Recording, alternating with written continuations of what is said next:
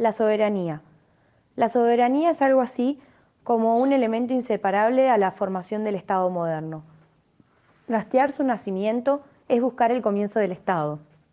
Seguir su crecimiento es contemplar el desarrollo del absolutismo. Hacia los finales de la Alta Edad Media, Occidente salía de los años oscuros y entraba en una era civilizada. Estamos en un medioevo preestatal, pero no prepolítico. En esta era ya se vislumbraban algunos intentos de matar los poderes dispersos para fusionarlos en un centro único de decisión. Intentos que terminarían con el triunfo del principio de libertad encarnado por los señores feudales. Por entonces ni siquiera existía la palabra soberanía. El término soberanía tampoco había sido conocido en la antigüedad por los griegos o los romanos. Los primeros no podían concebir comparar la polis con nada. Era un ente que en sí mismo satisfacía todos los requerimientos humanos. Menos aún los romanos podían hablar de soberanía, ya que Roma era la civilización y más allá estaba la barbarie. La soberanía es entonces una creación de la doctrina occidental, surgida como consecuencia de la lucha de los reyes para convertirse en monarcas absolutos. Esta doctrina es inventada al efecto de darle sustento de legitimidad a las monarquías nacionales, justificando el absolutismo. La evolución histórica de las soberanías nacionales.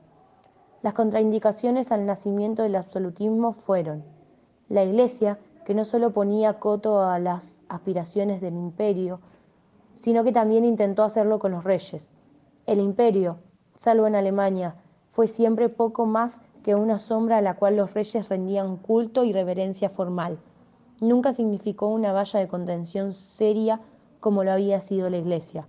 Por el contrario, el feudalismo contuvo los avances del poder real por siglos. En esta lucha no hubo batallas decisivas. Fueron pequeños combates aislados acumulados a través de los siglos. Naturaleza, caracteres y límites de la soberanía. La soberanía va estrechamente unida a la idea de poder o de Estado en el sentido de poder. No debería estar referida a los otros elementos del Estado.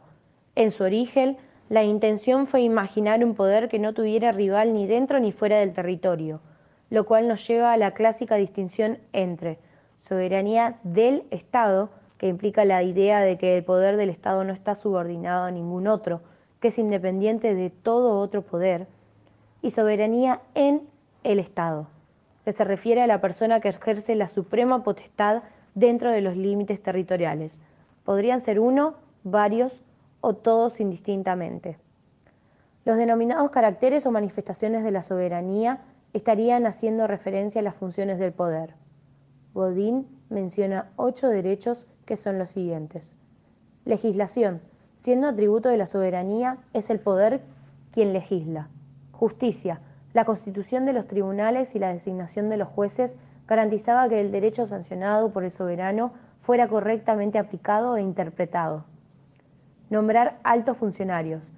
Los reyes se rodearon de una clase política integrada en su mayoría por burgueses especialistas en administrar y legislar, formados en universidades bajo la doctrina del poder absoluto. Derecho a la fidelidad y a la obediencia. Derecho de gracia. Convertía al monarca en última instancia judicial y fortificaba la idea de divinidad.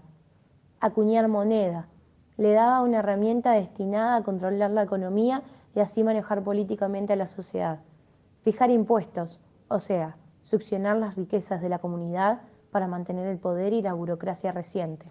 Hacer la paz y la guerra, referido más al aspecto externo que al interno de la soberanía.